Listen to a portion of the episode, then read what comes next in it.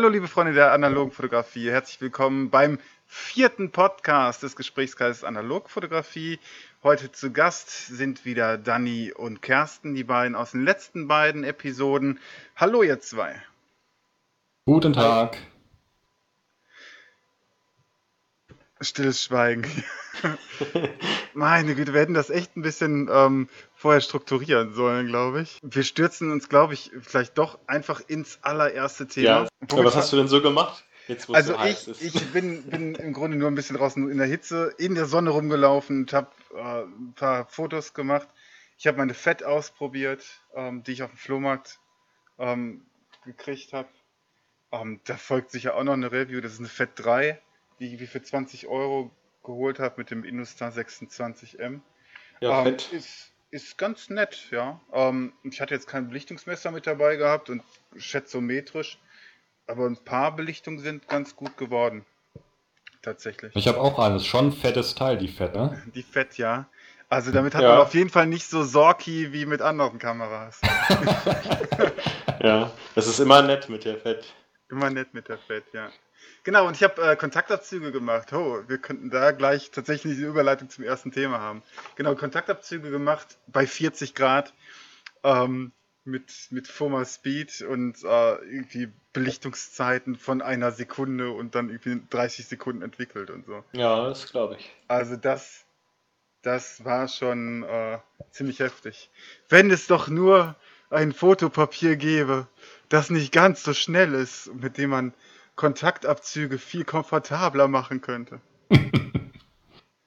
Hier ist die Überleitung zum ersten Thema. Und zwar habe ich gesehen, dass es ein relativ neues Fotopapier von Adox gibt. Neu, relativ zumindest.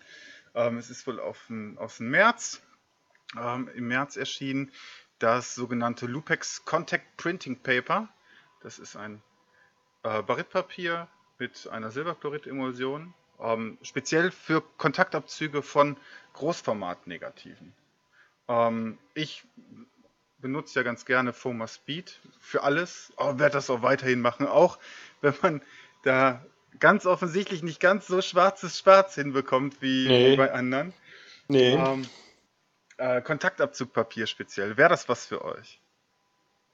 Ja, ich entwickle ja nicht, aber ich würde jetzt einfach mal stellvertretend für alle Fragen, die ja nicht so die Ahnung von haben, was sind Kontaktabzüge und was macht dieses Papier so besonders? Das sind zwei sehr gute Fragen.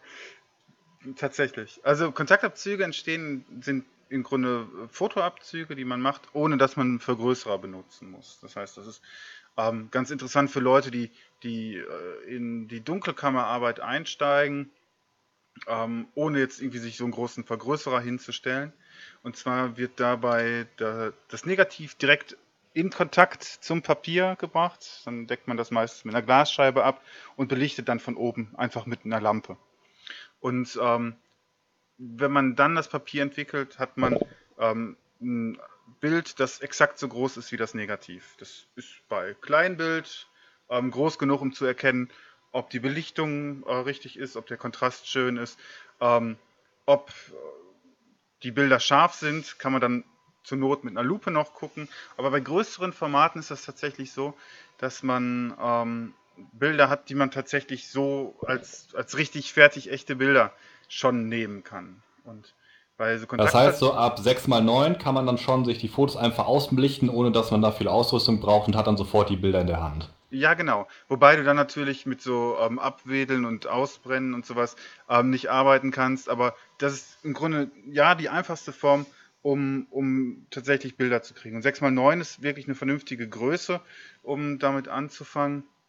Ich habe tatsächlich auf dem gleichen Flohmarkt, wo ich auch die Fett gekauft habe, ähm, so, so einen ganzen Haufen so, so Briefchen gekauft von irgendwelchen Sehenswürdigkeiten in der ehemaligen DDR, ähm, wo dann echte Fotos, zwölf echte Fotos steht dann da drauf. Und dann sind da 6x9 Kontaktabzüge drin gewesen. Also es sind tatsächlich echte Fotos, die man ja, vielleicht nicht gerahmt an die Wand bringen kann, dafür sind sie nicht groß genug, aber ähm, zumindest fürs Portemonnaie reichen die alle mal. Ja, und das Besondere halt an so einem Papier, das so eine lange Belichtungszeit benötigt, ist halt, dass man wieder dieses Gefühl hat wie vor 130 Jahren, als man dann noch die Collodium-Nassplatten dann auf Papier gebracht hat. Nur mit dem Vorteil, dass man dann halt keine, keinen Gestank von zerschlagenen Eiern hat. Ne? Ja, genau. Gute Albium war das, oder? Das Albumin. auf Eiber. Albumin, okay. Albumin, genau. Das ist ein Globo-Eiweiß und äh, egal. Biochemie, muss ich auch noch für lernen. Ähm, genau, und diese Papiere sind, ähm, die, speziell diese Kontaktabzuchtpapiere, sind häufig dann nicht mit, mit Silberbromid, sondern mit Silberchlorid. Das erlaubt noch feineres Korn und tatsächlich die Möglichkeit, wenn man ganz verwegen ist, das in der Sonne auszubelichten. Das heißt, ähm, man braucht, wenn man es lang genug liegen lässt, noch nicht mal einen Entwickler. Ähm, ich weiß nicht, ob das hier beim Lupex jetzt auch so ist, aber ich gehe mal davon aus. Ähm, sondern wenn man es lang genug liegen lässt, dann dunkelt das von alleine so extrem, dass man ähm, das Ganze am Ende nur fixieren braucht. Ja, wie bei dem Albuminpapier. Jetzt Also quasi dann. richtig extrem retro, das hört sich ja cool an. Dann kann man das Papier aber auch bestimmt zuschneiden und dann so in eine Großformat oder wirklich eine 6x9 Kamera einlegen und dann ein bisschen belichten und dann fixieren. Also Ähm, braucht man dann den Über Überweg übers Negativ gar nicht mehr machen, oder? Ähm, wenn du das machen willst, und tatsächlich habe ich dazu ein Video schon gemacht, wie man mit Fotopapieren in Großformatkameras fotografieren kann, ähm, wirst du relativ schnell ein Problem kriegen, denn diese Kontaktpapiere, ähm, Kontaktabzugpapiere, meine Güte, was ein Wort, ähm, sind ähm, nicht zusätzlich sensibilisiert, ähm, wodurch die bedeutend unempfindlicher sind als normale Fotopapiere und du musst halt Das bedeutet, die können mal wieder kein Blau sehen, oder? Ah, die können nur blau sehen, blau und UV. Also Genau, können blau und UV. Kein, kein Gelb. Können viele normale Fotopapiere, können ja auch mit dem Gelb-Grünlicht äh, als Safe Light in der Dunkelkammer benutzt werden. Aber tatsächlich im eigentlichen nur ein Teil blau und ähm, UV-Licht. Ähm, normales Fotopapier hat etwa, wenn du das in diese ISO-Skala einordnest, eine Geschwindigkeit von 3 ISO bei hellem Sonnenschein ähm, sind es vielleicht auch mal sechs. Aber ähm, ich nehme an, dass mit diesen Kontaktpapieren ähm, wird das nicht wirklich machbar sein. Mit was muss man dann so rechnen? So ein ISO oder kann man dann schon ein halbes ISO oder 0,5 ISO? Das weiß ich nicht. Also ich selbst habe es ja selbst noch nicht getestet. Das ist ja relativ neu. Ähm, vielleicht dazu ein Preis. Die für mich interessante Größe wäre ähm, bei 13 mal 18 Zentimeter liegt die, die 100er Packung, glaube ich, bei 94, 95 Euro, wenn man das bei, bei Photo Impacts holt. Das ist mal locker der vierfache Preis von dem, was Foma Speed kostet. Deswegen jetzt speziell nichts für mich, weil ich ja über einen Vergrößerer verfüge. Und demnach auch andere. Ja, ich denke mal, das ist aber auch äh, wirklich eher äh, eine Spielerei. Das ist ja jetzt nichts, was du benutzt, weil du keinen Vergrößerer zu Hause hast, denke ich. Es wird eher was sein, was du benutzt, weil du dieses äh, Feeling oder Mhm. diesen speziellen Look haben möchtest. Ja, oder so. Also ich denke, es gibt, gibt ja mehrere Gründe, warum das interessant sein könnte. Und wenn es günstiger wäre, würde ich mir das vielleicht auch mal ähm, antun, weil wenn du mit, mit äh, Großformat arbeitest, ähm, hast du ja kaum die Möglichkeit, irgendwie einen Vergrößerer zu haben, wo du das vernünftig mit benutzen kannst. Und ähm, Genau, Vergrößerer werden mit größerem Format auch extrem schnell sehr, sehr teuer und Ja, ja, fast unbezahlbar. Ja, vor allem, wenn du auch so ein, so ein ne, 5x7 Zoll ähm, negativ hast, dann brauchst du natürlich auch ein, ein, quasi einen Projektor, der ähm, eine gewisse Arbeitsdistanz hat, ähm, dass, dass du auch den entsprechenden Raum dafür brauchst. Ne? Natürlich, das ist dann mit zwei Meter Zimmerhöhe schlecht bedient meistens, oder wie Ja, sehe ich richtig. das? Ähm, ja, in der Regel bei uns in der Uni ähm, gibt es einen, einen Vergrößerer für, für Großformat, ähm, aber nur bis, lass mich nicht lügen, 4x5 glaube ich. Ähm, also er wird gar nicht ähm, vertikal genutzt, sondern horizontal. Da machst du deine Rolle mit Fotopapier, spannst du dann an der Wand, befestigst das da und dann wird er halt an der Wand belichtet. Und dann in so großen Schalen entwickelt. Also total verrückt. Ähm, Habe ich auch nie jemand äh, machen sehen, weil das natürlich dann auch alles wieder kostet. Ne? Natürlich, allein die Schalen werden ja auch schon unnormal teuer, wenn sie größer werden. Ja. Dann muss man sich da irgendwas aus dem Baumarkt holen, was dann auch nicht chemikalienfest ist und so weiter. In der Fotografie, wo, um desto größer das Format wird, um desto teurer wird es meistens, auf allen Ebenen leider. Ja, wobei Großformat wirklich spannend ist. Naja, gut. Ähm, bleiben wir also bei kleineren Formaten. Ne? Erstmal. Und das vielleicht ähm, probiert das mal jemand aus und hat da Erfahrung mit und ähm, Kommentare sind natürlich herzlich willkommen dazu. Ja, Bilder zeigen vor allen Dingen. Ja, genau. Vielleicht findet man da auf Flickr was. Das hätte ich schon mal recherchieren können. Aber irgendwie. Es ist auch so warm. Ganz ehrlich. Ich bin auch irgendwie. Ich habe auch bis, bis gestern noch gedacht, ich wäre um die Uhrzeit im Kreissaal. Also.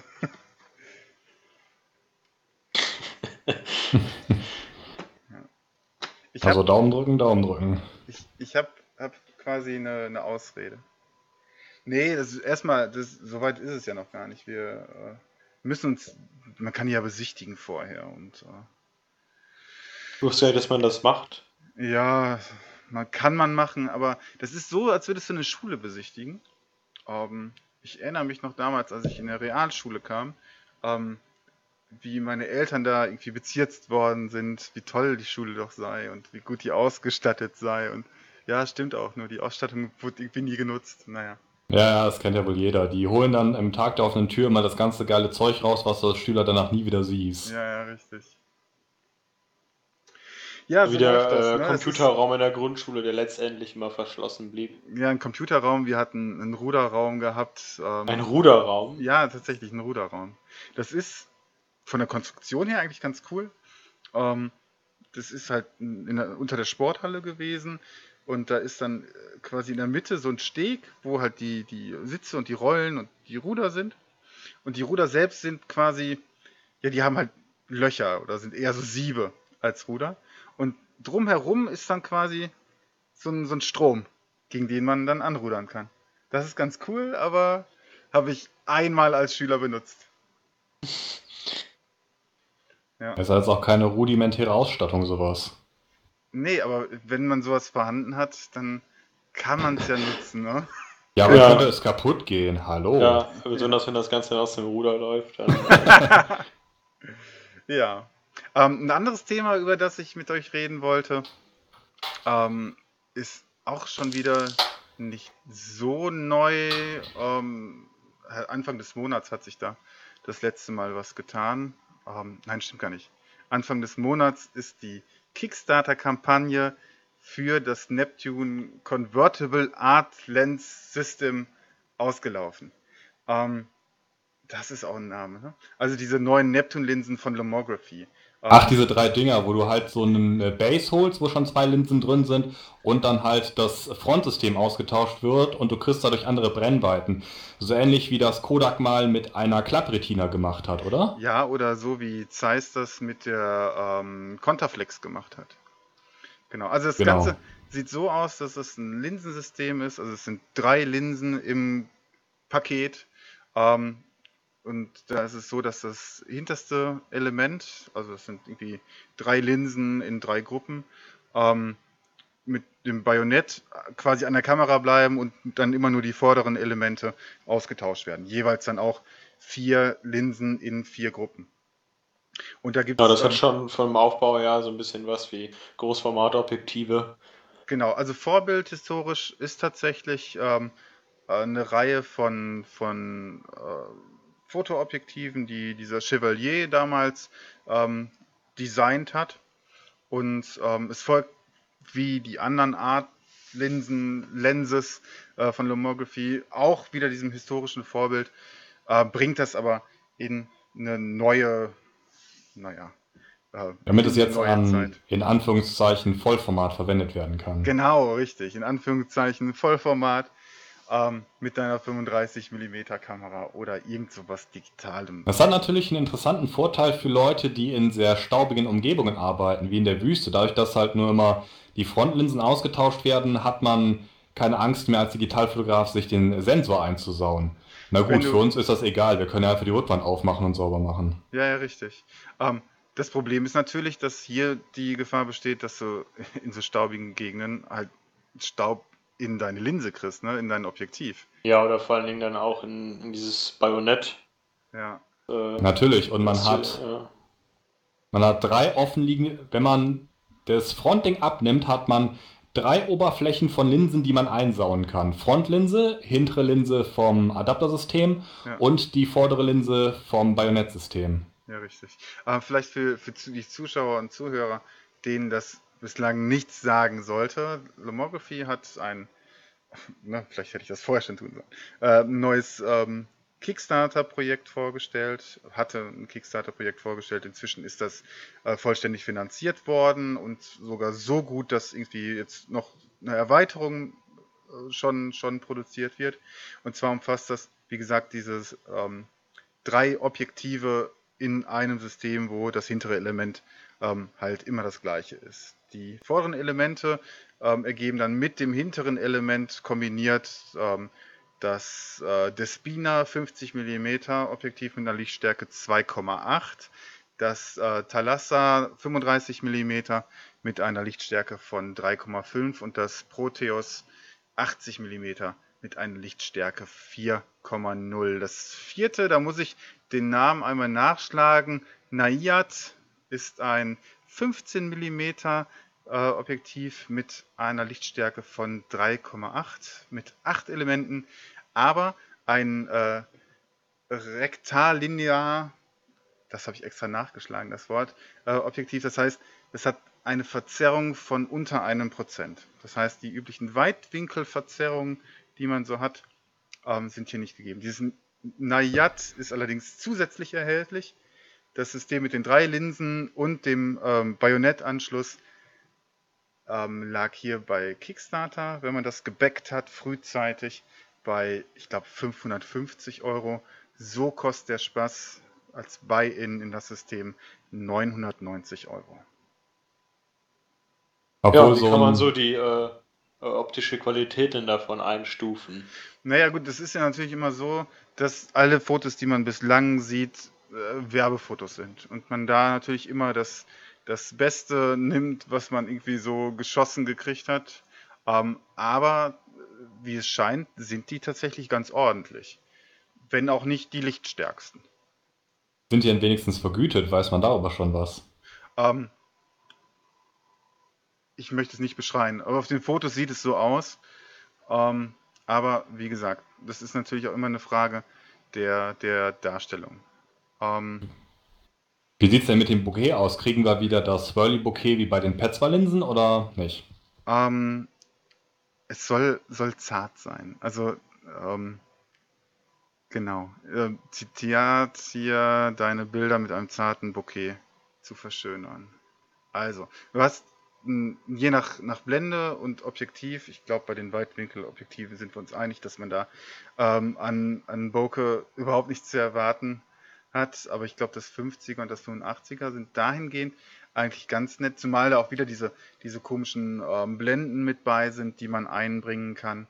Und ähm, um, Okay, und wer ist jetzt die Hauptzielgruppe davon? Ist, ich habe keine Ahnung. richtet sich das jetzt eher an Analogleute oder an Digitalleute? Denn ich glaube nicht, dass man Digitalleuten auf einmal ein 50mm Objektiv mit einer Blende von 2.8 verkaufen kann. Das wird schwierig. Allerdings werden viele Digitalos ja wahrscheinlich sehr stark auf dieses 15mm schielen mit dieser Verzeichnung unter einem Prozent.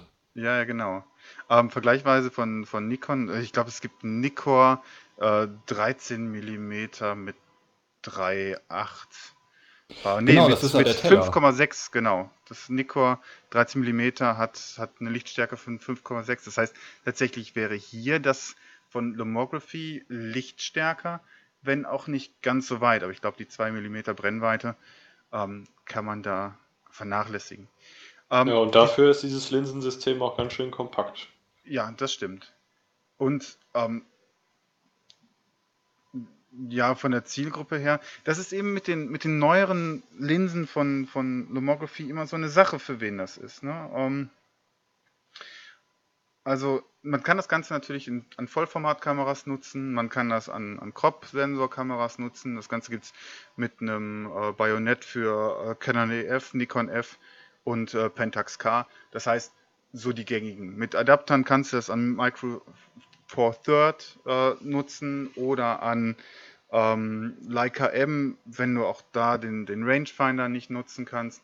Aber das Ganze ist so gebaut und gerechnet, dass das an möglichst viele Sachen äh, adaptiert werden kann. Das Aber ja sobald heutzutage irgendwas einen Canon F, also einen Canon EF-Anschluss hat, geht sowieso an richtig viel dran, weil Canon EF für viele Sachen der Industriestandard ist einfach. Mhm.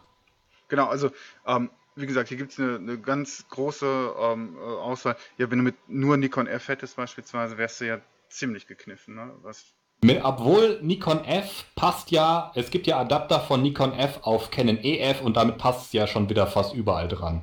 Natürlich ohne die ganzen Automatikübertragungen mhm. und so weiter. Gut, Automatik eh hättest, du, hättest du hier eh nicht. Aber wie gesagt, äh, ich, ich weiß nicht, an wen sich das richtet, aber es gibt ganz offensichtlich genug Interessenten. Es ist ja gebackt worden. Ähm, ich weiß nur nicht, ob das immer noch genug Interessenten mit dieser Brennweitenauswahl zum regulären Preis hat. Also ich hole mir das nicht für, für 1000 Euro. Also mein erstes Auto hat 1000 Euro gekostet und das war immer ein Mercedes. Das ist schon ein bisschen heftig, obwohl Lomography, wenn ich das richtig verstanden habe, verlangt ja auch, dass man sofort alle drei Linsen kauft. Ja, genau das Und ist das damit Problem. ist ja die Paywall unglaublich hoch. Das, das habe ich ähm, Lomography gegenüber auch ähm, so kommuniziert. Mir ist aber als Antwort entgegengebracht worden, es gebe keine Pläne, dieses Set auseinanderzunehmen und die Teile einzeln zu verkaufen. Und da sage ich, ich habe einen 50 mm, das kann sogar Autofokus, ist äh, viermal so lichtstark. Ähm, ich habe mir jetzt vor kurzem ein 85 mm Objektiv geholt, das doppelt so lichtstark ist und 35 mm bräuchte ich jetzt auch nicht. Aber ähm, ja, dieses, diesen Anschluss hätte ich ganz gerne, um dann beispielsweise das 15 mm zu holen. Aber ich gebe nicht 1000 Euro plus dann nochmal, ähm, ich weiß gar nicht, was das kosten soll. Ich glaube, äh, wenn man es jetzt nicht über Kickstarter holt, äh, liegt das irgendwie bei 380 Euro nochmal. Ich gebe nicht 1000 Euro für ein, für ein Linsensystem aus, damit ich eine, eine Optik für, für 380 Euro benutzen kann. Also so gern mag ich Weitwinkel jetzt auch nicht. Und ja, eben. Das, das ist das, das größte Problem einfach. Das ist, das ist das, was mich da ganz massiv dran stört. Die Preise finde ich eigentlich sogar ganz okay. Ähm, das ist weit weg von, von irgendwelchen Plastikkameras ähm, und ich glaube, vergleichbare Objektive ähm, könnte man hier bei Sigma finden. Ähm, also die, die Glassachen, die Lomography in den letzten Jahren rausgebracht hat, die sind schon ziemlich gut, wenn es auch keine äh, Sumarit sind oder ähm, was von Zeiss oder eh von Vogtländer. Aber natürlich das, nicht. Das, das ist was Anständiges. Und dann 300 Euro für ein Objektiv finde ich okay. Aber wenn mich der Verkäufer dazu nötigt, drei auf einmal zu kaufen, so interessant ist das Ganze dann auch wiederum nicht. Und ich, das ganze Konzept beruht ja darauf, hey, pass auf, wir machen sowas, so kann ich mir das nur vorstellen. Ne? Wir machen jetzt ein System, da ein, das hintere Element die ist immer stationär, so dass wir immer nur halbe Objektive verkaufen müssen. Und das ist ja, das schreit ja schon danach, ne, dass, dass, dass sich irgendwie modular, das Falsche kauft. Ja, das, ja das, das schreit danach, dass das modular ist. Ansonsten, Stimmt. ansonsten könnte man noch an jedes dieser Objektive hinten auch so ein Ding dran bauen. Ne, wenn, wenn dieser Vorteil nicht gegeben ist, ist das Ganze mehr oder weniger sinnlos. Was ich aber auch noch einwerfen wollte, ist, dass das vielleicht für Filme auch ganz interessant sind. Denn das sind ja auch manuelle, also Linsen mit manuellem Fokus, mit manueller Blende. Die müssen da wahrscheinlich nur irgendwie die Klicks in der Blende deaktivieren, dann machen sie sich da ihre Zahngrenze dran und dann ist das für Filmer wahrscheinlich auch ganz interessant, dieses System. Ja, mit Sicherheit. Ähm, man ist ja, wenn man so auf YouTube unterwegs ist, ganz schön überrascht, was die Leute benutzen, um damit zu filmen. Ne? Ähm, angefangen bei, bei den russischen Objektiven wie, wie den Helios-Sachen, ähm, wo dann das Helios 44 M4, glaube ich, ähm, dann auch kein, keine Klickblende mehr hat. Oder die ganzen ähm, Jupiter- und Industar-Objektive ohne Klickblende. Ähm, natürlich ist sowas dann natürlich auch für, für Filmer interessant. Kann ich mir schon vorstellen. So für Hobbyfilmer.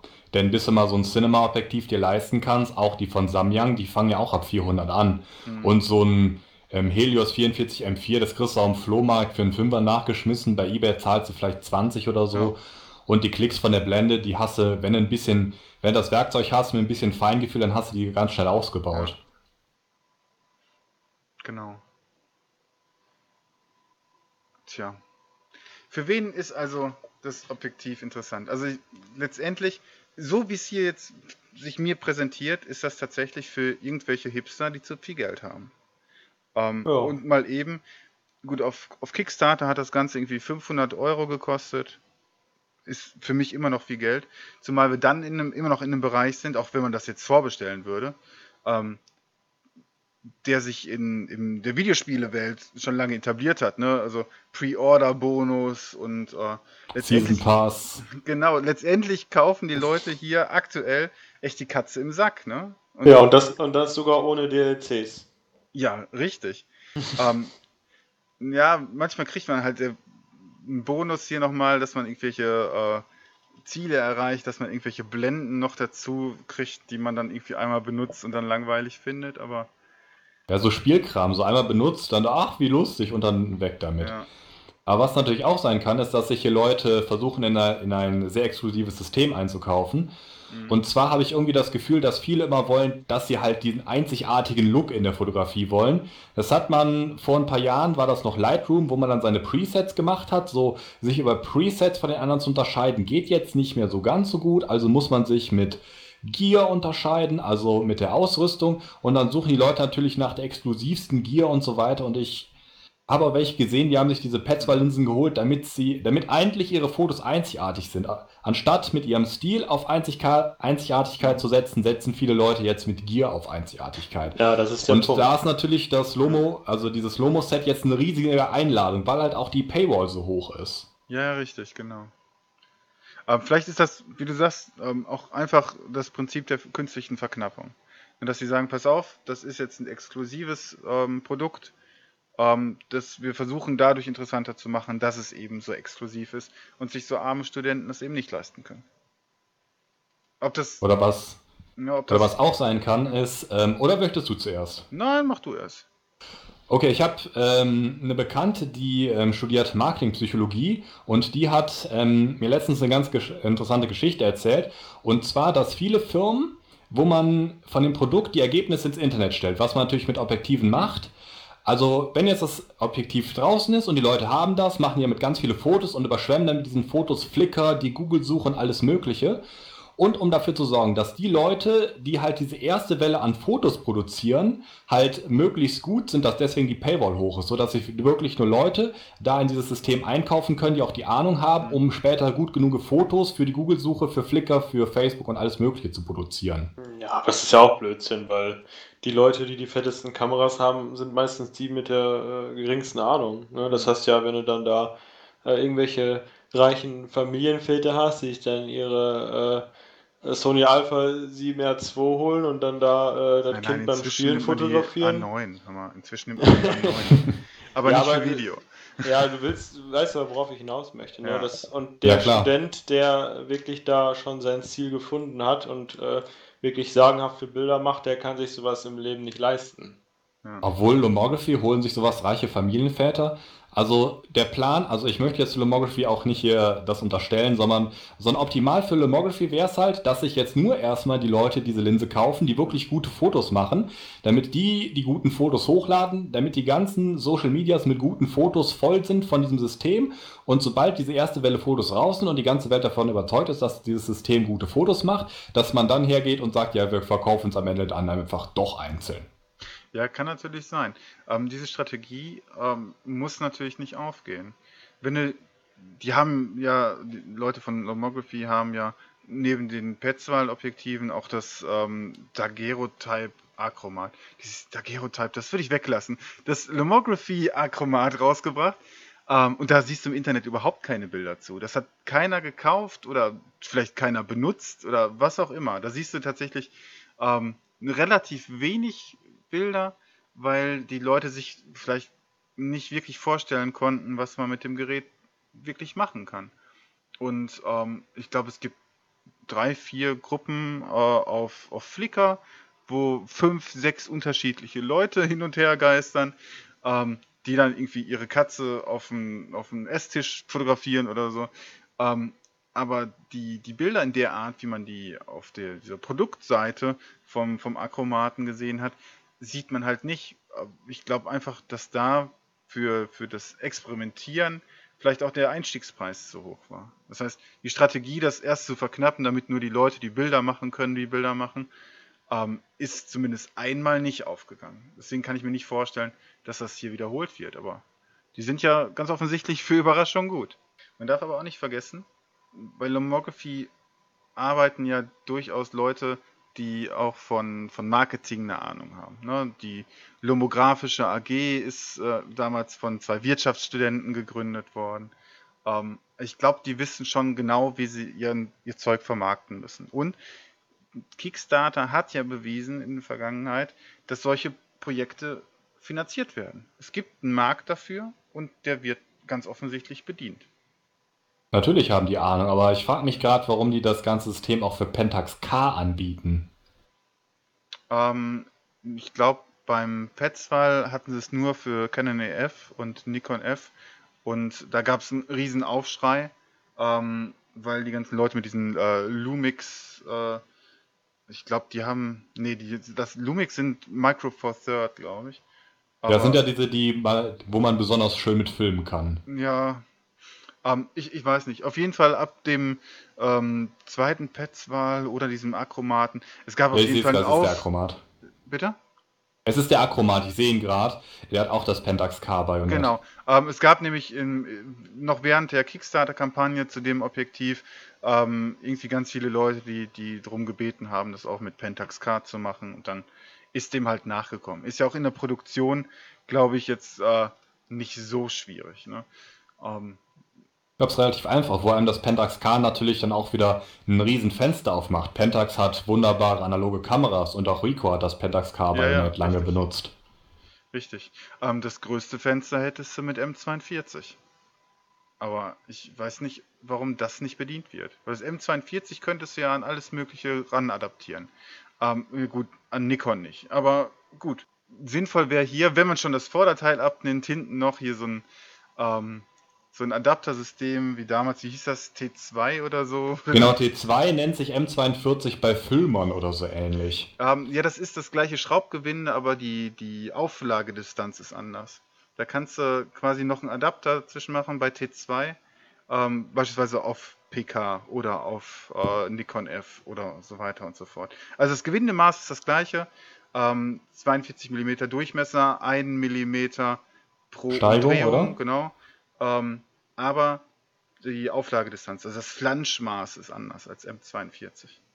Genau, da bin ich ja letztens drüber gestolpert, als ich mir einen M39 Objektiv geholt habe, was dann an meine Sorki überhaupt nicht ging, weil das ein anderes Auflagemaß war, aber Also das drei Gewinde war oder gleich. sowas.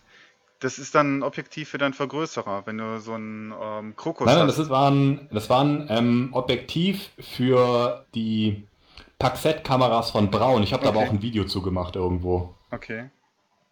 Ja, also M39 mit so einer Dreiviertel äh, ähm, Steigung kannst du auch an so manchen Vergrößerer dran machen. Das ist ganz cool. Stimmt, genau, gibt es auch. Äh, Vergrößerer ja eigene Objektive. Ja.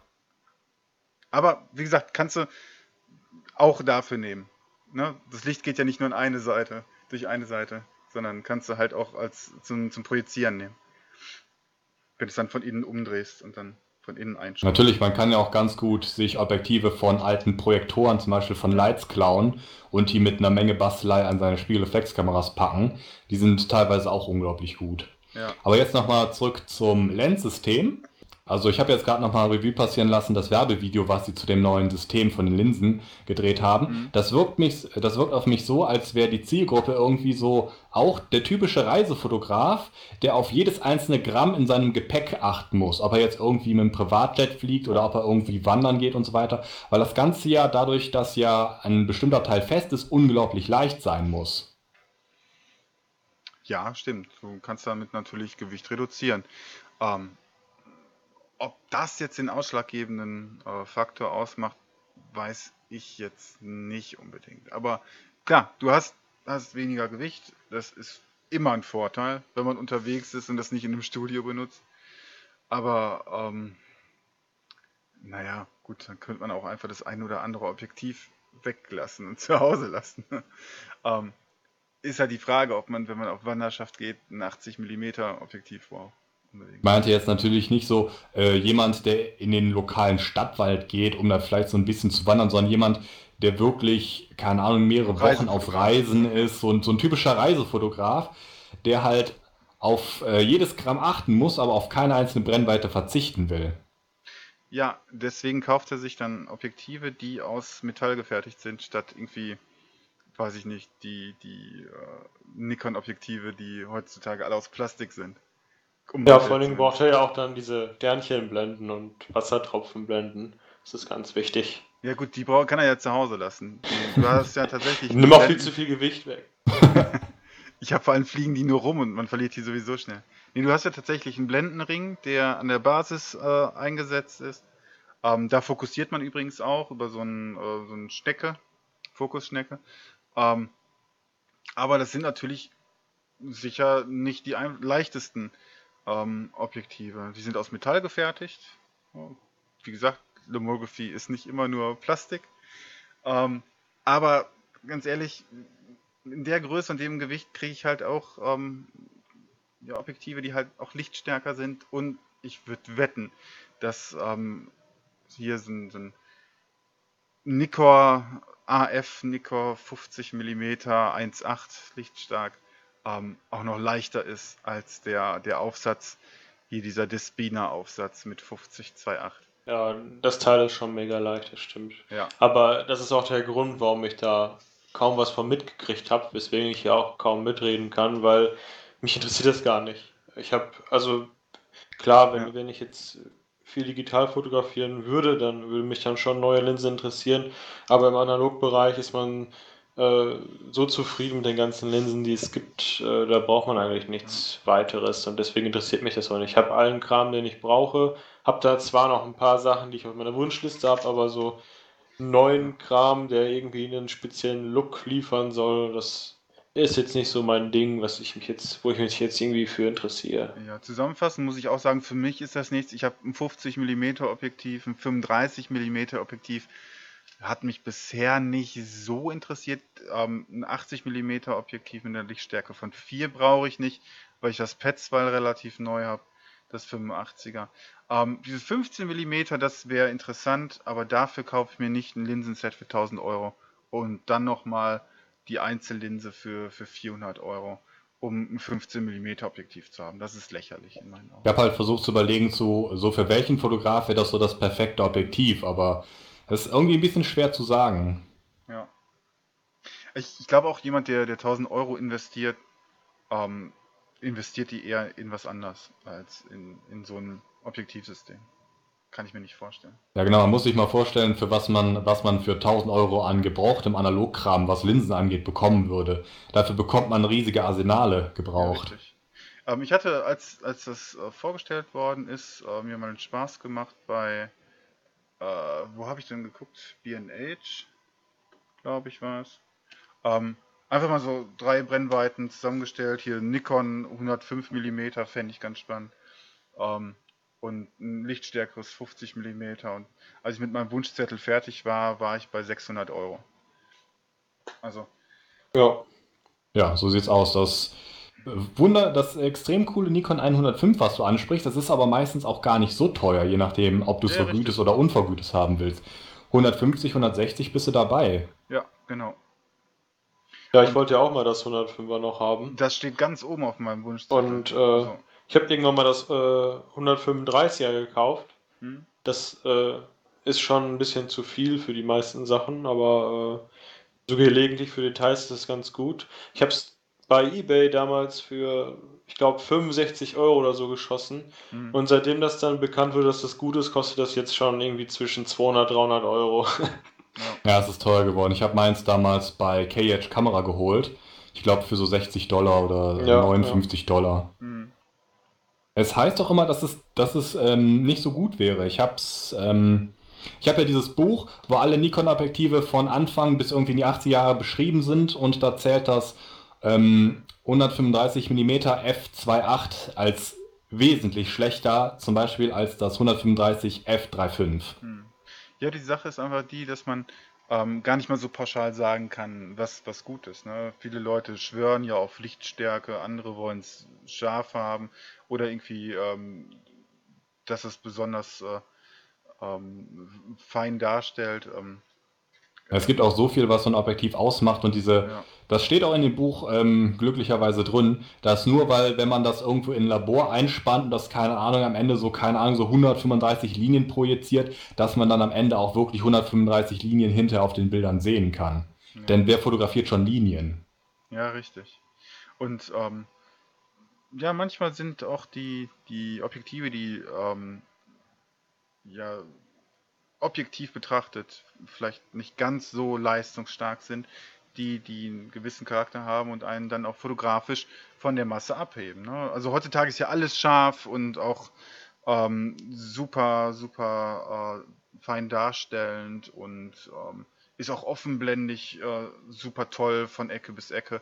Aber ähm, wie gesagt, man fotografiert halt nicht im Labor. Ne? Und Ja klar. Wo ich auch noch drauf warte, ist, dass sich irgendwelche Digitalfotografen dieses Linsenset hier holen mit dem extra weichen Bokeh und dann aber vergessen, dass sie das, dieses super weiche Bokeh nicht nachschärfen dürfen elektronisch und dann mit sehr merkwürdigen Bildern bei Facebook Ja, ankommen. besonders mit Klarheit auf 100% oder 200%. ja. Wird das schick. ja, das ist ein ganz, ganz dicker Idiotenstempel. Ne? Ja, also da erkennt man dann, dass, dass Leute das Dinge nutzen, ohne sich damit zu beschäftigen. Ne? Und meinen ähm, auch, auch Talent oder ähm, hübsche Bilder einfach kaufen zu können ne? mit Gier. Ja, das ist Gruppenzwang auch viel. Wenn die halt diesen Look sehen, dann machen die den nach und es ist heute einfach, es ist heute viel zu einfach, diese komischen Speziallooks hinzukriegen. Mhm. Früher in den, ich, wann war's, die 80er, da war das mit einem Color Kino richtig Arbeit. Ja. Naja, aber es gibt ja, genug Leute, die, die bereit sind, das zu investieren und dann einfach da mit dem, vielleicht auch mit dem Strom zu schwimmen. Mit dem Strom der Leute, die individuell Fotos machen wollen. Also wie gesagt, unterm Strich interessant für vielleicht jemanden, der gerade mit der Fotografie ein, anfängt vielleicht.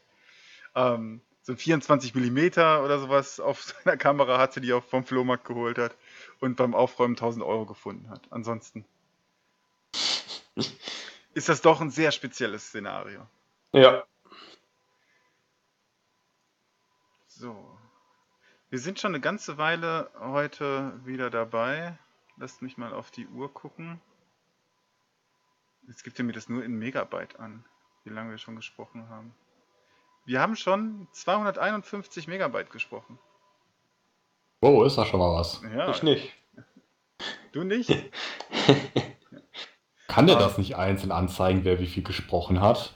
In Nein, das Megabyte? muss ich, das muss ich alles äh, in, in der äh, Post-Production irgendwie ausklamüsern. Vielleicht kriegt ja jeder so einen Stern, wenn er spricht oder so. Moment, hier wird jetzt groß Nein eingeblendet. Kriegt er nicht. Ähm, wollen wir uns vielleicht noch einem anderen Thema widmen? Sicher. Ja. Und zwar ähm, war ich ja unterwegs gewesen, ähm, Fotos machen für schon wieder eine Review. Diesmal hier Bel Air ähm, 35 mm weg und da habe ich mir einen Kodak Gold gekauft, schön im Dreierpack. Und ähm, das ist ja tatsächlich, wenn man heute in den Drogeriemarkt geht, erschreckend wenig, was einem da aus dem ähm, Fotoregal, Filmregal entgegenlächelt, ähm, wenn man denn überhaupt noch eine Auswahl hat. Also da gab es einen Kodak Gold 200, den Ultramax 400 ähm, und den ähm, Aqua, wie heißt der? Äh, Präziser. Prozessor CT 100, wo Ja. eigentlich ein Fuji drin steckt. Genau. Den finde ich ja toll als Dia-Film. Ne? Also, Der ist klasse. der ist super. Ja. Ja. Ähm, und den Kodak Gold finde ich ja persönlich auch nett. Der hat, hat vielleicht nicht so die schönsten, re realistischsten Farben, aber ich mag den ganz gerne. Der hat So. einen ganz schönen Look und ist auf jeden Fall vom Preis-Leistungs-Verhältnis her mit eines der besten Filme überhaupt. Ja. Ich mag den auch, ich habe teilweise angefangen, darauf zu fotografieren. Und ähm, da habe ich mir gedacht, im, im Drogeriemarkt hatte ich jetzt tatsächlich die Auswahl zwischen zwei Negativfilmen, Farbnegativfilmen und einem Diafilm. Dabei lag noch ein APX, den habe ich benutzt für meine Fettaufnahmen. Ähm, spontan fallen mir aber sechs Filme von Ilford ein, die schwarz-weiß sind. Deswegen kam in mir die Überlegung auf, ist es tatsächlich so, dass, dass der Farbfilm ausstirbt. Wir wissen ähm, ganz konkret, dass die Dia-Filme immer weniger werden und ähm, sich die, die Schwarz-Weiß-Negativfilme äh, gut am Markt halten. Der Scala 200 kommt, glaube ich, sogar wieder zurück. Da haben wir einen Schwarz-Weiß-Dia-Film, was, was ganz absurdes. Nice. Aber ähm, wie seht ihr das? Ähm, stirbt der Farbnegativfilm aus? Ja, also ich glaube, das äh, äh, möchtest du erst oder soll ich anfangen? Nach Ihnen. Okay. Äh, ja, also es ist hauptsächlich das Problem, dass, äh, also das heißt Problem, die Leute, die jetzt mit Film fotografieren, möchten sich schon ganz gerne dann auch den guten Film kaufen. Weil ähm, die meisten Leute, die analog fotografieren, machen das so nebenbei und äh, fotografieren jetzt nicht so exzessiv, dass sie da auf jeden Cent achten müssen. Und dann äh, sind halt da die professionellen Filme gefragter. Das heißt, dass diese ganzen Drogerie-Filme halt nicht so interessant sind. Und äh, wenn ich dann schaue, jetzt in, in meinen Kreisen, äh, jetzt auch an einer Fachhochschule, wenn da fotografiert wird, da wird schon sehr häufig auf äh, Farbnegativfilm fotografiert. Und das sind dann auch eigentlich immer die, die Portras, beziehungsweise generell die Kodak-Filme, Ekta oder Portra. Mhm. Und ich habe manchmal das Gefühl, dass es auch äh, mehr Farbe als Schwarz-Weiß, was da fotografiert wird. Und dann, wie gesagt, immer die professionellen Filme. Deswegen würde ich jetzt nicht unbedingt sagen, dass es ausstirbt. Hm, das Problem, was da ist, ist, dass der Dia-Film letztendlich für die Leute uninteressanter wird. Mhm. Das wird wahrscheinlich damit äh, in Verbindung stehen, dass viele Leute, die halt analog fotografieren, das nur hobbymäßig machen und da bietet natürlich der äh, Farbnegativfilm einen größeren Umfang oder halt auch eine größere Toleranz als ein Dia-Film. Und dass vielleicht viele auch einfach dann von dem Dia-Film enttäuscht waren, weil er vielleicht nicht richtig belichtet war. Weil die meisten Leute benutzen auch diese älteren Kameras, die jetzt auch nicht äh, so hochwertige Messmethoden verfügen und dann kann das schon schwierig werden. Deswegen kann ich das nachvollziehen, so vom mhm. aktuellen Markt. Aber wenn man jetzt sich die Profis anschaut, die machen natürlich noch ganz viel auf Dia oder halt auch auf, äh, auf professionellen Farbnegativfilmen. Äh, die Kunden wollen dann halt auch häufig, äh, häufig Farbbilder haben, aber halt dann auch diesen Filmlook. Mhm. Deswegen denke ich mal, dass sich das schon lohnt. Also es wird kein großer Rückschritt da sein, meiner Meinung nach. Ja, aber wenn du sagst, die, die Amateure holen sich auch alle Profifilme und wenn du sagst, wir, ne, man, das funktioniert genauso, weil man auch so einen, so einen Dynamikumfang da erwarten kann und die auch mal überbelichten kann, dann wird sich doch der, der ein oder andere sicher auch in den Arsch beißen, wenn er so einen Ektar 100 falsch belichtet. Weil das ist mal eine Ausnahme, da ist der Belichtungsspielrahmen halt nicht so gewaltig. Und trotzdem hält er sich am Markt. Und ich kann mir nicht vorstellen, dass der nur von, von Profis gekauft wird.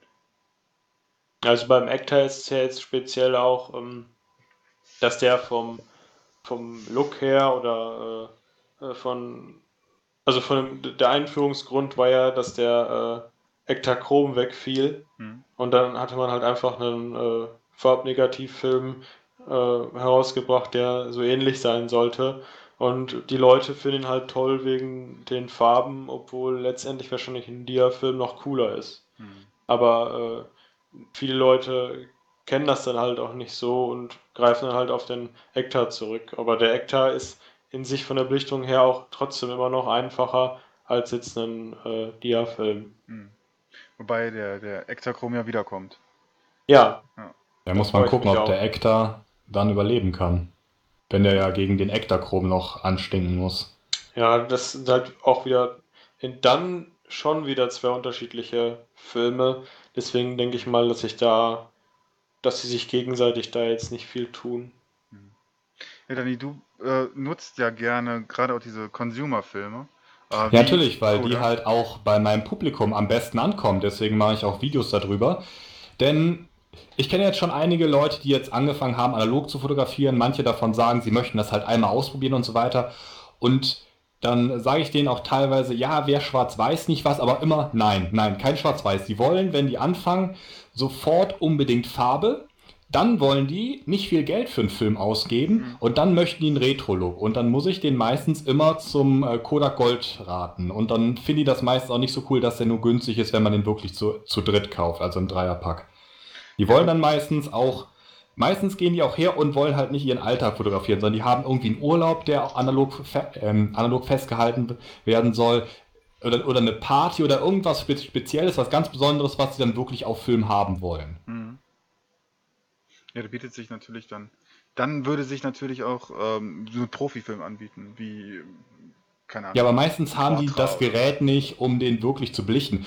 Ja. Bei Portra so, die, die, ähm, die mögen das schon nicht, wenn die 4 Euro für einen Film bezahlen. Da kann ich denen auch nicht sagen, dass die 8 Euro für einen Film bezahlen. Manchmal lassen die sich überreden, wenn man denen sagt, ja, guck mal, dafür hat er dann wirklich diesen ja, pastellfarbenen Look.